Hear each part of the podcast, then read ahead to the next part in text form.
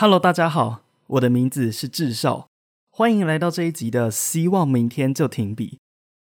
你有常与人吵架或是被人质问的经验吗？想象一下，某一天有一个人冲进你的办公室，或者是上司突然打分机来，不由分说就先乱骂一通，可能骂说你的效率怎么那么差啊，或者是为什么这个案子还没出去？这个时候你就必须要讲一个有前因后果、架构完整的故事经过，比方说。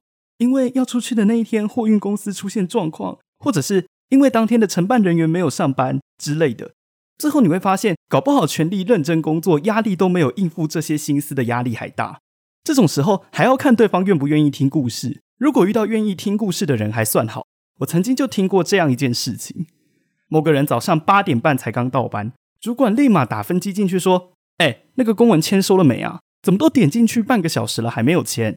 主任。上班时间是八点，弹性上班最晚八点半打卡。我上班没迟到，我也才刚进来，怎么可能？你公文点出去，我看都没看就马上签收？哎哎，主管在跟你讲话，你说好就可以了。你看那个谁谁谁，不管主管说什么都说好，才不会给你顶嘴。在我下一次听到那个人的消息的时候，就是他已经准备离职了。进到公司上班都是为了能够为团体尽一份力，自己付出还被误会，无论是谁都会不开心。尤其是这种搞不清楚状况、自尊心又超重的主管，更是不可胜数。难道就没有可以防止的方法吗？答案是有的。在这里，我们要借鉴一个人的情况，那就是前高雄市长韩国瑜。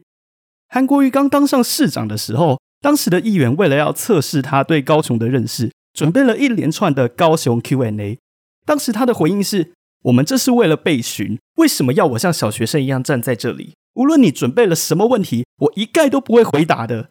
在这之后，他改动了议会的规则。规则一：每个议员都有质询的限制时间，时间到就结束。也就是说，无论准备了多么完整的资料和有深度的问题，时间一过就会变得没有意义。第二个是，无论遇到什么问题，能转走就转走。比方说，录屏就请交通局长回答，宣传方面就转给观光局长。规则三：就算被正面问到问题，也永远不要正面回答。比方说，当时的市长就很即兴的回一句“高雄发大财”，这就是他的做法。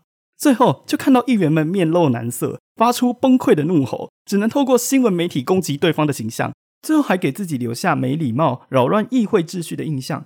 这就是框架游戏。首先，议员要给市长套一个对高雄不熟悉、搞不清楚状况的框架。但是市长拒绝被套入框架，最后对方只好被逼退，他依旧可以继续当他的市长。在这里还只是留情面的操作，真正无情的做法是反套回去。既然你这么懂，不如你来回答吧。除了工作之外，这种坑在生活的其他层面上也比比皆是。比方说，宝贝，你爱不爱我？宝贝，你有没有想我？如果回答爱，对方就会回，那你有多爱我？如果回答不爱，对方就会生气，怎么办呢？一样，这种时候就回答，不然你先回答你有多爱我，我再根据你的回答决定我的答案。或者你就故意回答没有，我不爱你。诶，等对方生气的时候，再给他一个拥抱，提醒他下次不要再玩这种游戏。说真的，如果对方是男的，应该一巴掌直接下去了吧？你问这什么蠢问题？也许你觉得这是一种推脱，但通常这种情境有两种可能。一种是动机本来就没有很认真，对方只是想讲话，无论回答什么都没有太大的意义；或者对方一开始就不怀好意，回答一题就会冒出更多更多的问题。善用这种方法可以有效的预防这些不怀好意的情况，也使自己的好心情得到保护。如果对方受伤，就让他受伤吧，给他好好上一课，总比自己心情变差还要好。如果对方暴怒，就大声给他回回去，让对方知道你的态度是认真的。才可以有效防止不必要的消耗。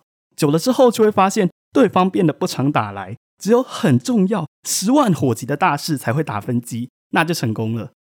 不要指望对方会道歉，也不要指望他会变得更好。只有让对方觉得你很烦，为了节省力气，只好知难而退。我们这集就到这里，我们下集再见。